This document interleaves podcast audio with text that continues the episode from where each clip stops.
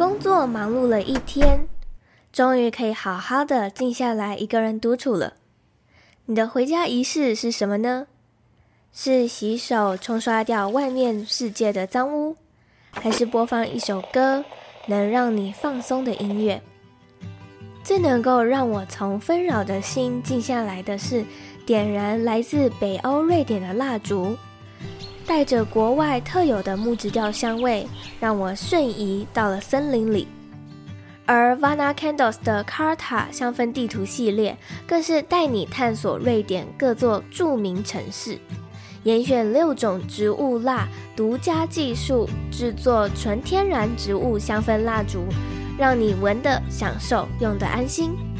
即日起到八月十九日，前往 Vana Candles 官网，输入一则茶室推荐折扣码 J O Y C E，可享全馆品项八五折优惠。另外，七夕限定的宠爱花香组、人气优惠组、甜蜜浪漫组，这三组本身就有优惠价了。输入一折茶室推荐折扣码 J O Y C E，可以再折上折哦。并且此次的活动前十位下单的茶友，Vana Candles 将随机附赠任一款瑞典制火柴盒，让我们一起阻隔外在的吵杂，点燃蜡烛，想想你今天想去北欧哪座城市逛逛吧。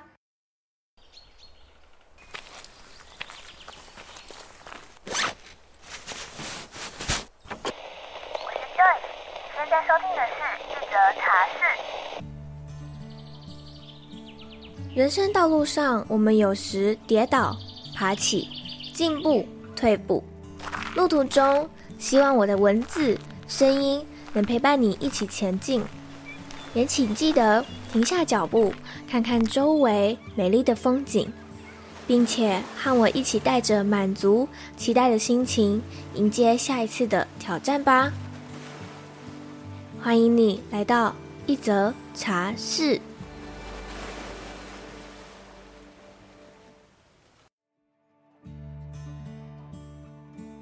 今天这一集是我很喜欢的灵性访谈内容，邀请的来宾正是我的催眠老师 Claire。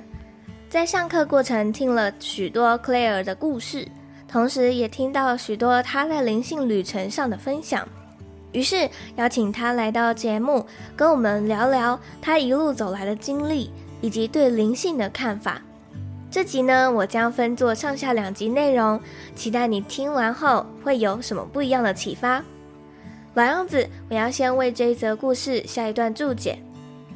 所有问题的背后都藏在我们的内在，唯有向内探索，才能找到真正的解答。我们就先从 Claire 是什么原因踏上身心灵开始说起吧。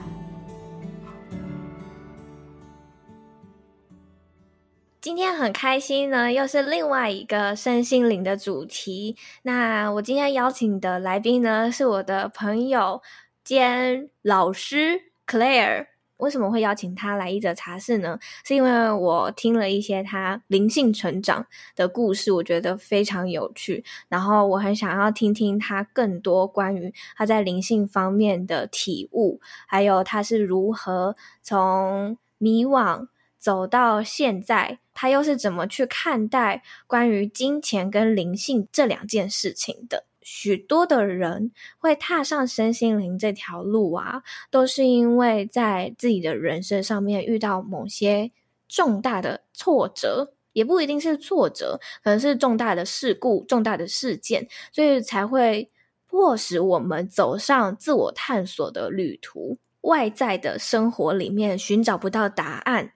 可能问别人问题，然后找不到一个方向，或是找不到一个解答，所以呢，就会觉得说，我们应该要去寻求一些更内在的、最根本的问题是什么，然后进而去找到答案。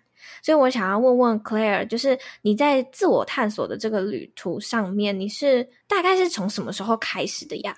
我其实真正的想要了解更深的自己，是大概在十年前左右。然后那个时候，我人生进入一个低谷，因为在那之前呢，我就跟一般人一样，就是大学毕业之后出社会，然后呢，有很好的工作，而且在工作上也有很好的表现。那我也很快变成所谓的人生胜利组的那种感觉，所以在很多人的眼中，我其实就是他们心目中最好的范本，而且甚至有很多人都会觉得说，因为我做到，然后他们有看到。所以他们会觉得我仿佛就是他们的梦想被实现一样，我的存在就是让他们知道说，嗯，只要他们肯努力的话，他们有一天也可以过着像我一样的生活。但是呢，在那个时候，我觉得在你爬到某一个成就、一个顶峰的时候呢，更会去有机会去往你的内心去感觉说，这是不是真正你。你想要的东西。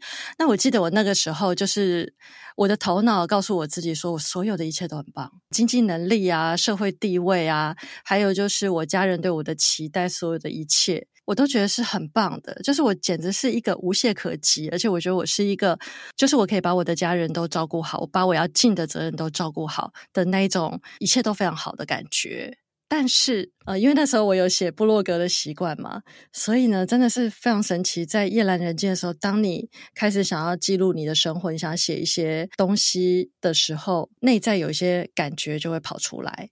那我就发现说，我觉得我心里面的感觉很不对，就是我真的不快乐。但是我不知道为什么我不快乐，那我不知道我在呃不满足什么。我甚至还有一段时间会自我怀疑，就是我到底不懂感恩吗？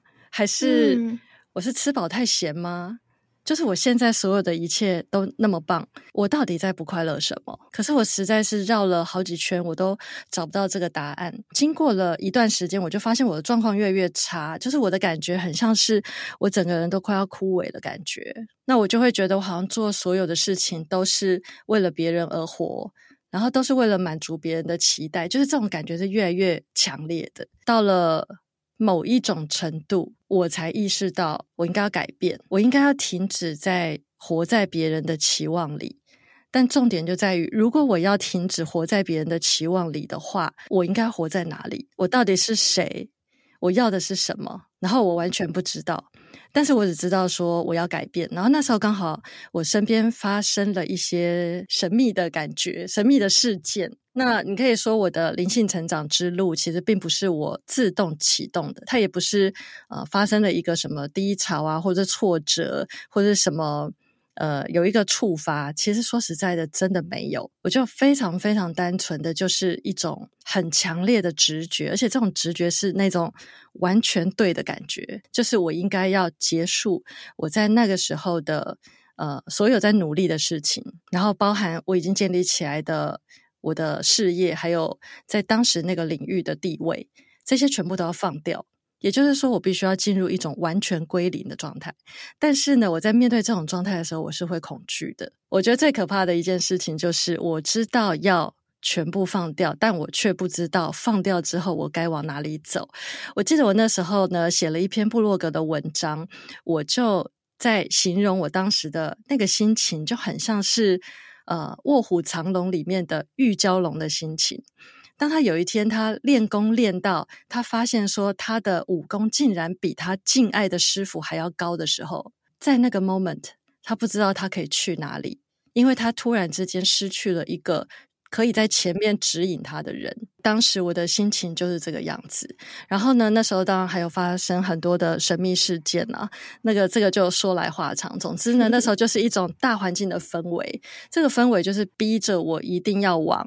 呃，所谓正确的那个方向去做选择，然后呢，我那时候就在这一种感觉底下呢，我就决定，好，那我就是把我那时候的生活做一个收尾。结果呢，我就开始过着一个，我说那个真的是退休等死的生活，而且我还常常问我自己说，我现在才这个年纪。难道我就真的要每天躺在我的沙发上看《甄嬛传》吗？我跟你说，那时候我真的就是看《甄嬛传》。那时候《甄嬛传》还没有在台湾上映，嗯，所以呢，我有朋友，然后他从中国那边呢，啊，就带了《甄嬛传》的完整版 DVD 回来给我。那《甄嬛传》集数不是很多吗？对啊，你知道我当时几天看完吗？三天吗？你算一下它的时速好不好？怎么可能三天？我那时候五天看完。而且我看完的时候，我觉得我眼睛痛，就是我除了睡觉以外时间，我我除了睡觉以外的时间，我都在看《甄嬛》，而且我那时候看《甄嬛》的时候，我觉得我好孤独哦，因为你没办法跟别人分享。没错，全台湾没人知道什么是《甄嬛传》。嗯，对，所以我那个时候就是呃，过了一段时间，就是我每天追剧，然后呢，追剧追到一个境界之后，我就会觉得说我不能再这样废下去了，所以我就开始看书。嗯然后，但是那时候在看书的时候，那种商业领域相关的书，或是跟原本领域有关系的所有书，我全部都不想看。我那时候只想要完全丢掉以前我曾经拥有过的一切。所以呢，我那个时候就开始看一些身心灵的书，然后我也去看一些身心灵，呃，就是我也去上一些身心灵的课程。耍废了一段时间之后，我就发现说，其实我心里有很大很大的创伤感。那种感觉就很像是，很像是我被我原本的那个世界给抛弃了的那种感觉。我觉得我突然之间从一个大家都很仰仗的人，变成一个废人。在那个时候，我觉得我的自我价值感简直是完全的低落。而且在那种低落的状态底下，我觉得有一件事情很酷。我发现我的 ego 会缩得很小，因为我的小我突然之间他已经没有什么东西可以碰红了。对。对，所以他就缩的很小。那我后来在一些呃灵身心灵相关的文章，还有呃书里面都有看到这个部分，就是当一个人的人生遭遇到一个重大打击的时候，他的 ego 会缩到很小。在这个缩到很小的状态底下呢，这个人他会进入一种无比的谦卑的状态，因为他会感觉到自己是完完全全的渺小。那在这种时候呢，如果你能够去向内去寻找你的。就是那个灵性的源头的话，那反而是一个最快、最快打开你的灵性力量的一个捷径。如果你的人生中有机会碰到一片荒芜，就是所有的一切全部归零，那你应该要心怀感激，因为呢，你想想看哦，人生从出了社会之后，他就进入一个轨道，你可能会呃进入某一个领域去工作。然后在那个工作领域里面去累积你的成绩、成就跟经验，所以呢，我们才会说隔行如隔山嘛。如果你要换跑道的话，好像有点难，因为你就在一个地方落地生根跟累积了，然后你可能会有一个交往的对象，你的生活就这样子稳定下来了。这个时候，如果你想要归零的话，你知道那个阻力会有多大吗？嗯，对。一般来说，你很难。在没事的情况下做到哦，我全部都不要了，我全部重来。我现在就好像是一张白纸，就好像是我还没出社会，我现在才刚要跨出去，这是一件非常难的事情。但是总是会有一些灵魂的旅程，像我自己就遇到嘛。我的剧本就是我的生命蓝图里面的剧本，就有这个归零重来的这个部分。如果你的人生中遇到这一种，全部砍掉重练的状况的话，那你就要意识到，你现在正在一个非常非常重要的，你的灵性要打开的一个交叉点，所以它有机会让你可以脱离，就是完全脱离过去。然后真的进入一个全新的状态，嗯、所以我那时候呢，刚好在对的时间点看到这个讯息，然后我觉得他讲的很有道理。可是问题虽然是我知道他很有道理，但是我却不知道该怎么做。我就发现说，我真的完全不了解我自己。我其实一直都以为说我是一个很理性的人，而且我很了解我自己，我拥有哪些特质，我这些特质可以怎么去运用，就可以把它的有一个最大化、最佳化的运用。可是问题是。如果我回到最最最最基本，我们说那种日常的微小事物的话，我竟然完全不了解我自己。我不知道我喜欢喝什么饮料，我不知道我比较喜欢西餐还是中餐。包含就是因为那个时候我就搬家嘛，然后呢，我就搬到一个两房一厅。一处一卫的一个格局的房子里面去，好，那是我人生中第一次住进一个有房有厅而且全空的房子里面。意思就是说，所有的家具我都要自己买。但是你喜欢什么样式，你不知道。没错，我喜欢什么风格，我不知道。我喜欢欧式的吗？北欧风的吗？日式的吗？然后我就发现说，我的天呐，就是我完全粉碎了过去我对我自己的认知。我以前以为我很了解我自己，但是那个 moment 的时候，我觉得我其实才是我自己的加害者。就是我竟然这么的不了解我自己，然后以至于我在过去的生活，简直完全就是去配合别人的喜好，然后我以为那就是我喜欢的。但是你真的累积到一个程度的时候，你的灵魂会自己告诉你，这不是我们要的。你已经偏离这个轨道太远了，现在该走回去了，不然的话，你就要彻底迷失了。我就花了一点时间，决定我要去了解我自己。然后这时候我才了解，在过去曾经，就是曾经啊，我有一个同学，他曾经送过一本书，叫做《把自己找回来》。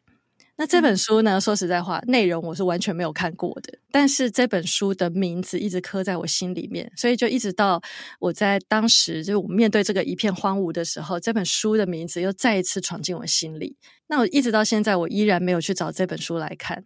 但是我就踏上了一个把自己找回来之旅，然后那时候呢，就上了一些呃身心灵的课程。那我觉得那时候有一个很重要的关键，就是我去上了和欧波诺波诺的基础一课程，就是零极限的课程。然后呢，那时候刚好是修兰博士在台湾的最后一次开课。那在那一堂课里面，我学到一个最珍贵的观念，就是所有的一切。都是你的内在投射出来的。嗯，他一直在 repeat 这件事，而且在现场啊，就是有一些呃跟我一起上课的。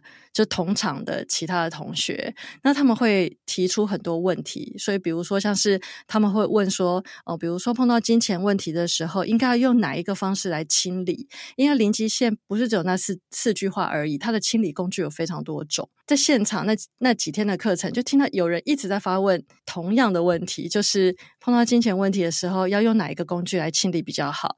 碰到感情问题的时候，要用哪一个工具来清理比较好？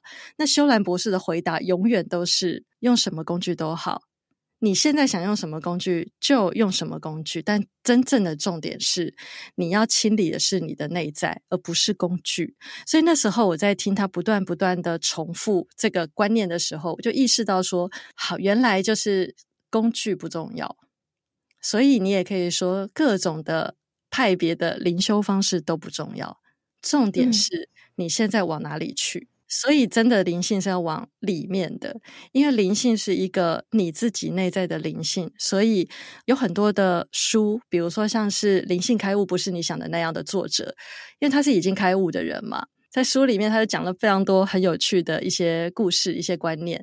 他就说，嗯，他虽然没有刻意宣传，但是呢，还是有很多人从世界各地来找他，然后来找到他之后，就把他当成仿佛是一种上师。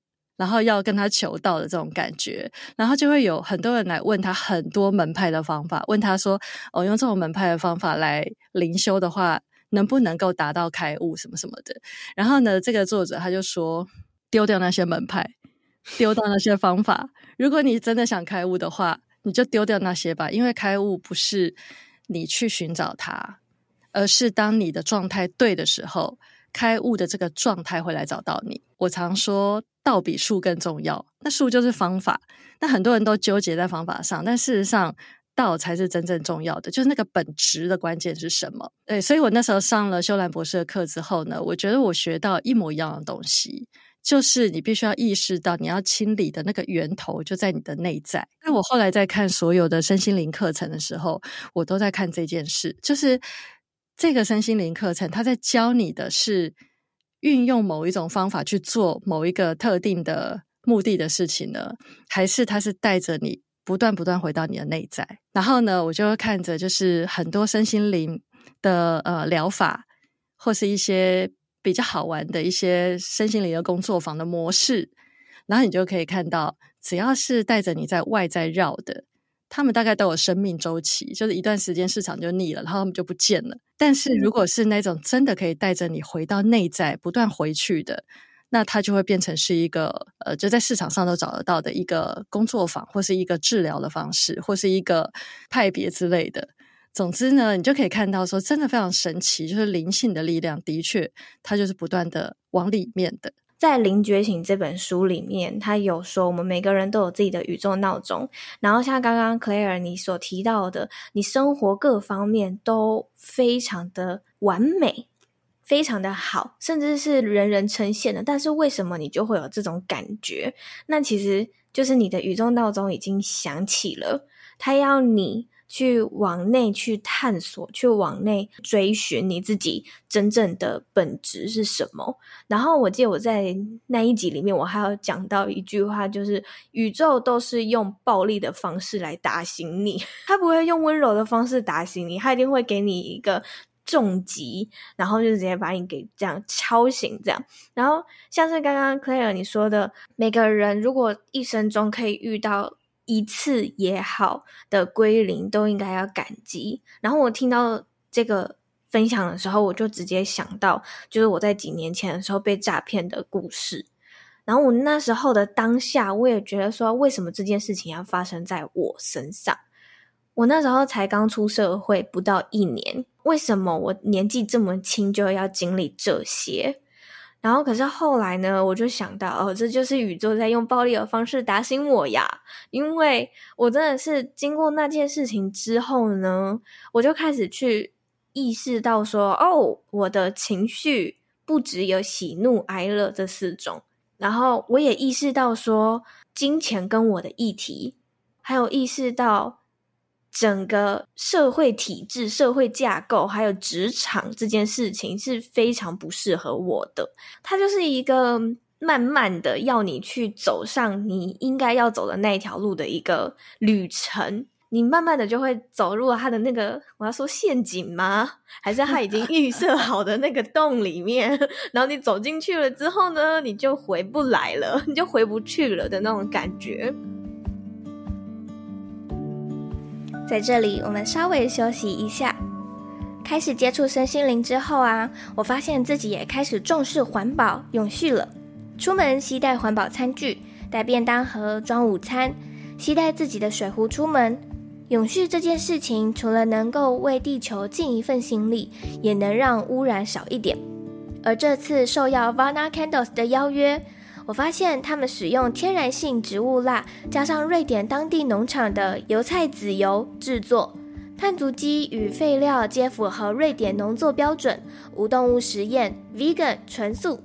除了在使用香氛改善我们生活美感以外，也能够无负担的使用这些产品。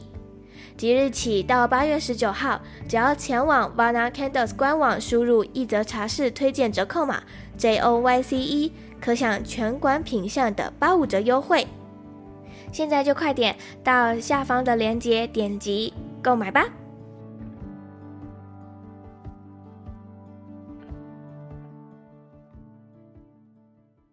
呃，如果以那个生命蓝图来说啊，在过去很多人的粗浅的印象都以为说，出生前就已经注定就是一套剧本走到底，可是这样就太宿命论了。事实上，生命蓝图它是非常复杂的，就是呢，它比较像我们小时候会玩的那种，呃，在纸上画一个迷宫，然后卷起来的那种游戏。嗯，你的最后的结果一定是要从 A 点到 B 点。但是你中间的途径有可能是非常多种，它完全是看你的选择。嗯。你有时候会走向捷径，比如说点对点的跳跃，然后你有的时候呢就会哪根筋不对，然后你就选择绕远路，多绕三圈，嗯，都是有可能的。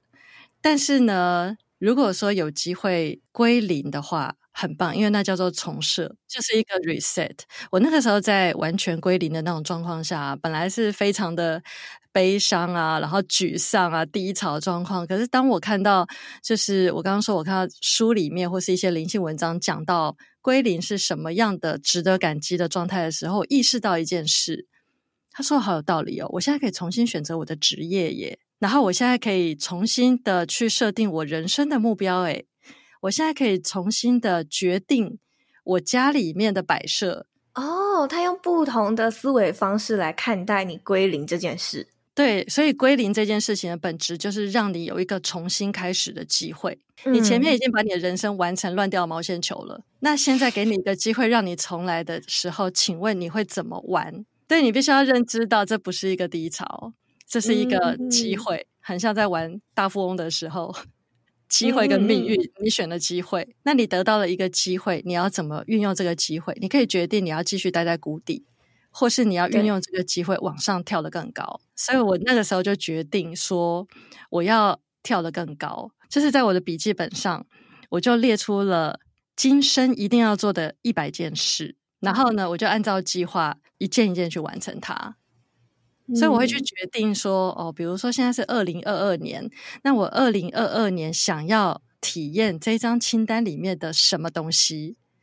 所以，比如说像去年年底，我就决定我今年要去创造年收入一千万，而且这个年收入一千万它是有条件的，就是这年收入一千万是一定要是可以累积的状况。也就是说，我在明年一月一号我张开眼睛的时候，我已经知道我今年的年收入一定会有一千万，那我的目标就可以定在三千万。嗯。如果我今天是年收入还在一百万，但是我现在定我今年年收入要三千万，我就会累死。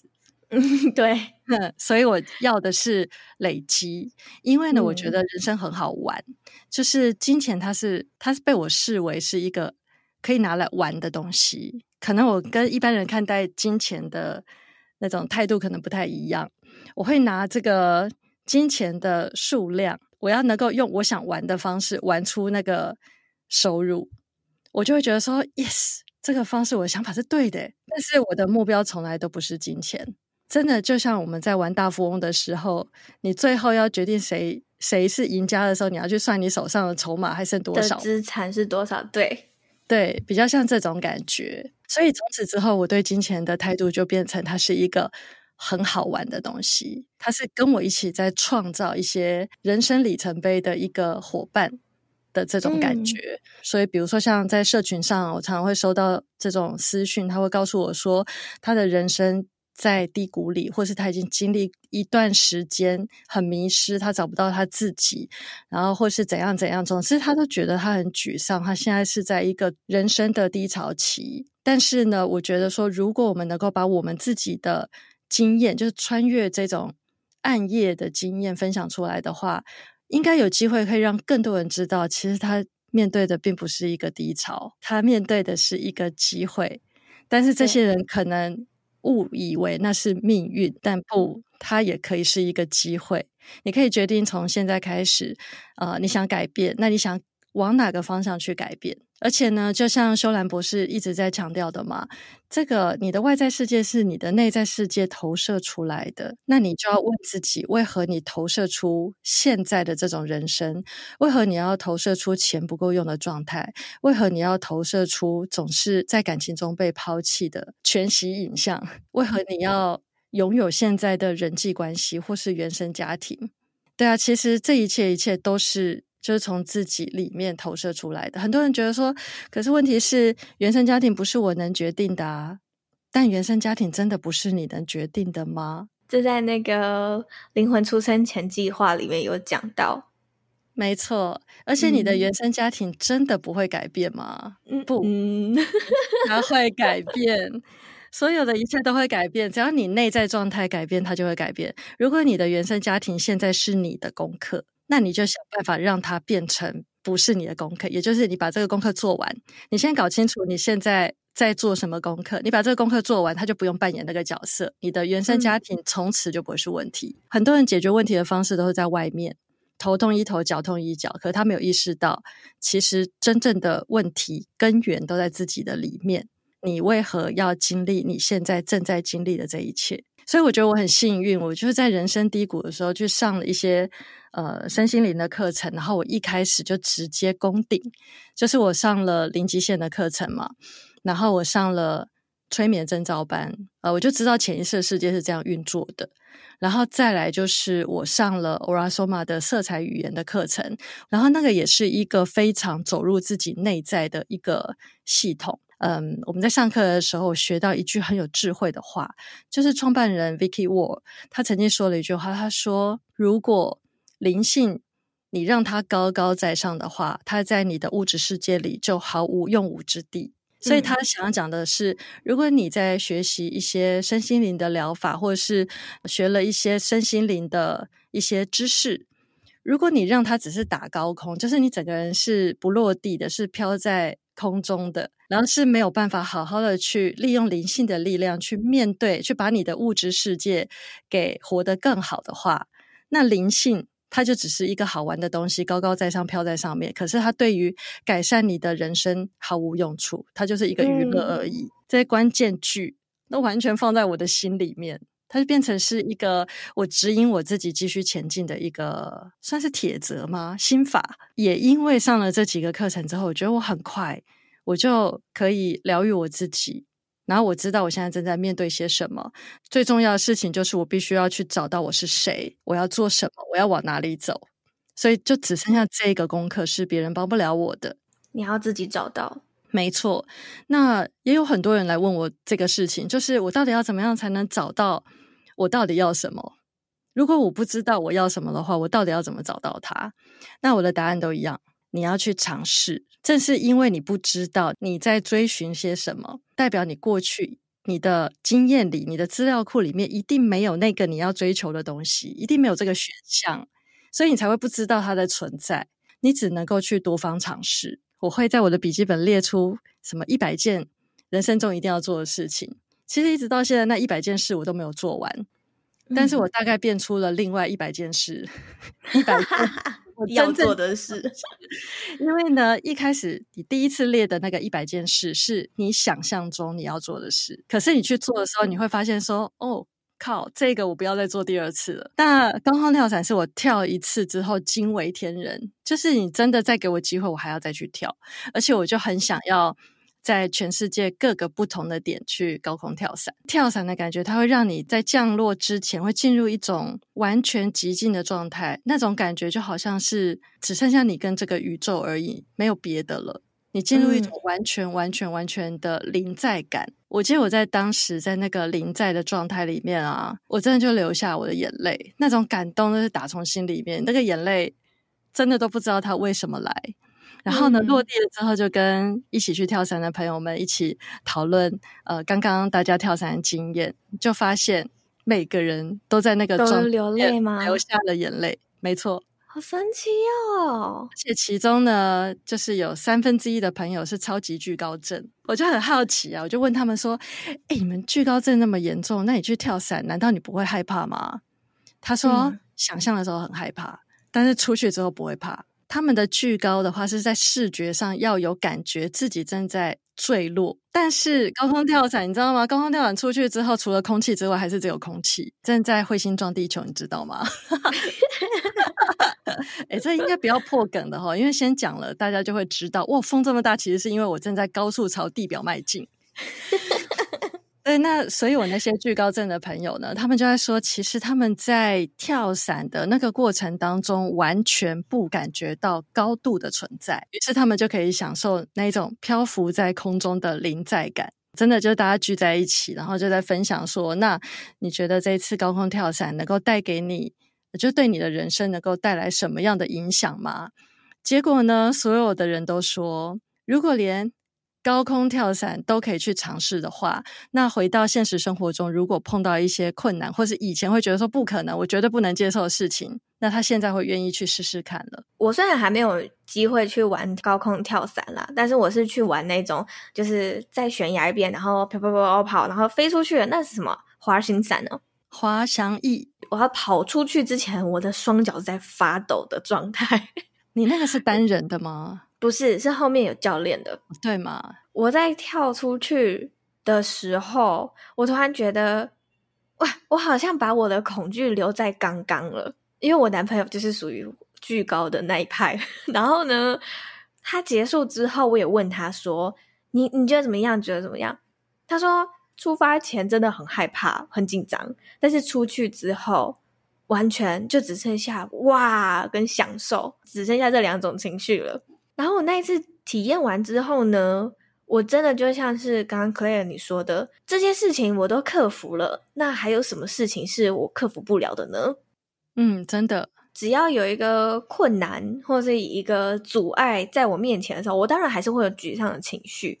但是呢，我就会回想起那一次的经验，然后我就会告诉自己说，我都跳过伞了，而且刚刚 才知道哦，台湾超危险，所以你看，我都我都跨过去了，有什么是我无法克服的呢？对，可是我想讲的就是呢，有些事情真的你就会不喜欢，比如说滑雪，穿着雪橇，然后在雪道上面飞来飞去，我觉得帅毙了，那也是一种极限运动嘛。那可是呢？当我第一次去滑雪场尝试看看最简单的滑雪板，然后在那个跟那种三岁小朋友一起学滑雪，然后呢，在很简短的教学课程里面摔了无数次。嗯、你真的在那板子上就站不起来。我不知道摔到第几次的时候，我告诉我自己，你看我自己都出现了。他三岁的说话方式，摔了几次之后呢，我就告诉我自己，有时候梦想它只是幻想。你尝试过之后，你才知道说你是不是真的喜欢它。所以，如果在你的脑袋里有一些事情你没有做过。而你幻想说这是你的梦想的话，那你就要先搞清楚这是幻想还是梦想的等级。如果你去尝试看看，你发现你真的喜欢它，好，那它真的是你的梦想。但是如果今天你以为它是你的梦想，然后你试试看，你发现它只是幻想的话，那你可以趁早改变主意，把你的目标真的放在梦想上面。所以我其实是很鼓励大家要多方尝试，而且你甚至可以是帮自己列一个清单，比如说。二零二二年一定要尝试的，比如说十件事；二零二三年想要尝试的十件事。所以你可以看到，二零二二年你会筛选掉一些你以为你喜欢，但是你其实试过之后发现你真的不喜欢的事情。可是你可能也会尝试到一些，哇，相见恨晚，我到底是搞什么？我现在才去体验到我这么爱这件事。然后呢，你就可以根据，比如说二零二二年我的喜欢跟不喜欢，去决定。我二零二三年要体验些什么？Follow 那个你很喜欢的感觉，你一定可以去找到一个你自己的轨道。你要去尝试看看，尝试过之后，你才会知道你的口味偏向哪一种。而且这就是一个探索自己，然后认识自己的一个过程。没错，找回真正的自己的那个过程当中的一开始，我就有在对的轨道上面。很快的，我就开始去重建我自己的人生。去决定说我的工作时间，比如说像以前呢、啊，在我上一个工作领域里面，我是工作时间是不分日夜的，超级累。嗯、然后呢，假日假日也要工作，所以呢，我在有机会重建我自己的生活的时候，我就告诉我自己，首先呢，上班不是我的选项，我希望我的工作时间锁定在下午，因为我知道我是夜猫子。那我如果早上起来的话，呃，我希望。早上的时间是我自己的时间，所以我可以在早上去做任何我想要做的事情，或者是说我前一天晚上真的很晚睡，我今天早上可以睡晚一点。但是呢，我还是有一个特定的工作时间，就是我希望是下午工作，然后我希望我的每天工作时间就是最多四到五个小时，然后晚上呢，我非常非常渴望能够跟大家一样，可以跟朋友出去吃饭、放松、看电影、追剧。然后可以去做任何娱乐、休闲、休息相关的事情，就是我不要再把我的人生从早到晚全部都投入工作了。我想要有一个部分，它就是很任性的，就是完全是否我自己的。在过去，我曾经有一段时间呢，是很压抑我自己，为了配合别人。我开始逐渐的把我自己找回来的时候，那我就告诉我自己说，我现在要学会捍卫我自己，就是我不许别人欺负我。包含大环境在内，因为我已经知道了嘛，嗯、就是外在是我的内在的投射。其实倒不是真的说谁欺负我或者什么的，但是你知道，感觉就只是一种感觉，就是我感觉被欺负，我的潜意识就是觉得我被欺负了。我后来呢，我就决定说我要捍卫我自己，我从此之后不将就，我不想要再配合别人去过委屈自己的生活。那并不是说完全不能配合别人。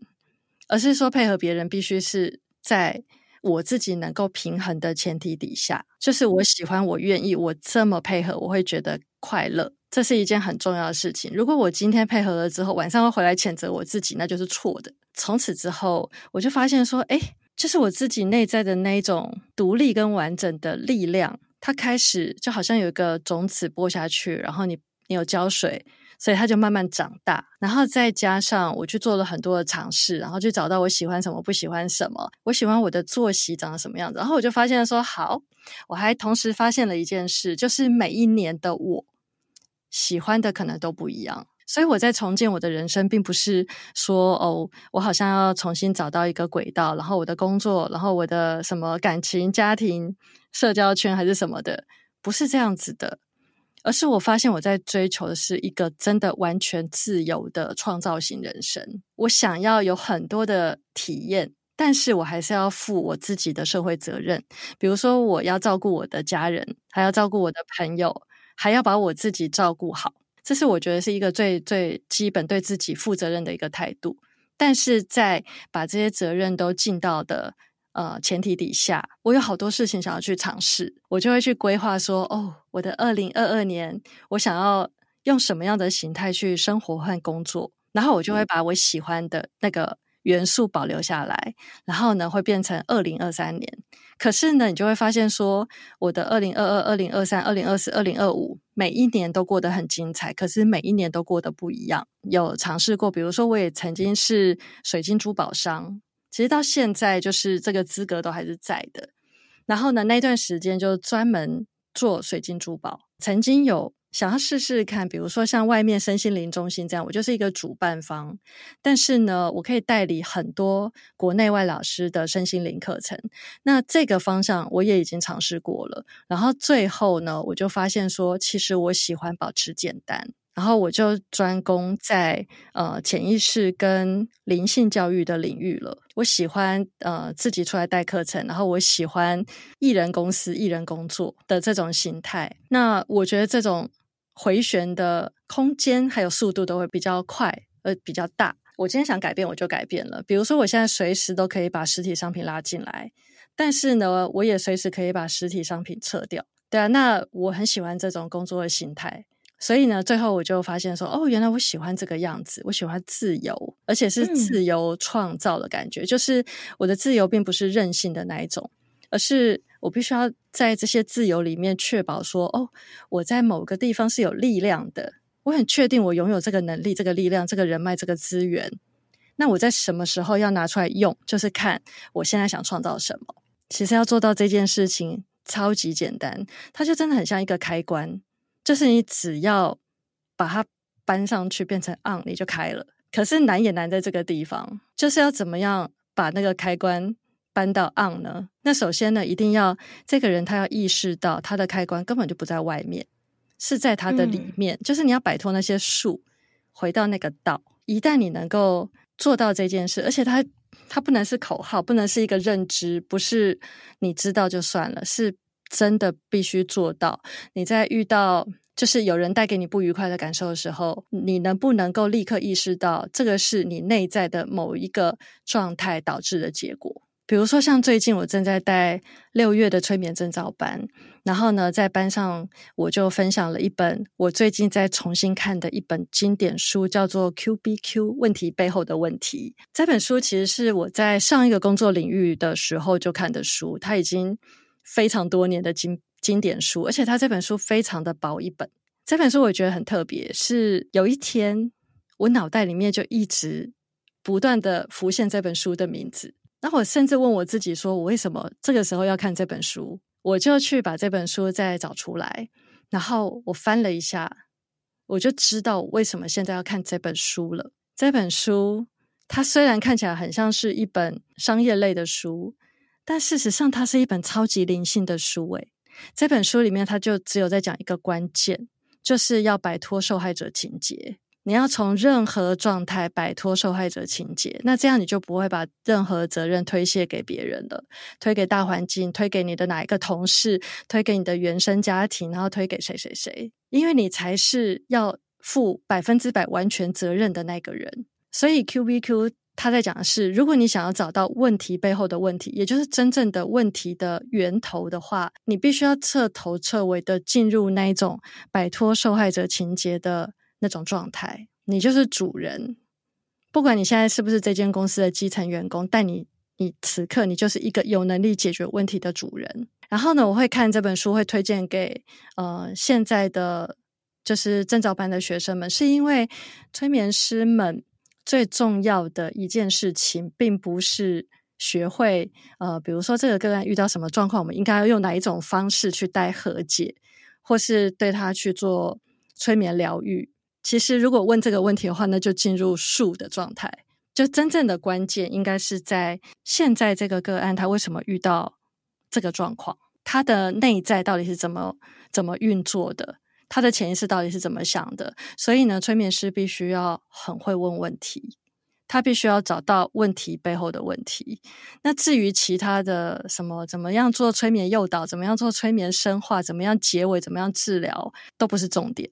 你只要问对问题的话，你就能够启动个案的自我疗愈力。催眠师可以说完全不费吹灰之力。个案他就会找到自己的解决之道，但如果这个催眠师不会问问题，他是比较困在方法论的。现在用什么样的方法才能够去处理这个状态？那他就会容易卡住。这本书其实很适合推荐给所有的人。你看懂这本书要表达的意思，那就跟去上了和欧波诺波诺的课程，听懂秀兰博士在说什么的意思是一模一样的。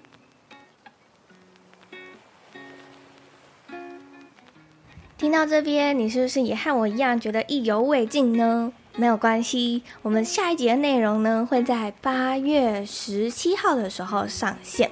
在上集呢，我们邀请 Claire 分享了她为什么会踏上身心灵这条路，以及她在这条路上面所学习的课程又是如何去帮助她往自己的内在去挖掘出自己最根本的问题与原因。而我非常认同他所说的那句话。所有的一切，也就是我们的外在世界，都是我们内在世界的投射。其实这件事情呢，跟吸引力法则是很像的。你想要什么，你吸引什么，你就能够去实现你的外在世界。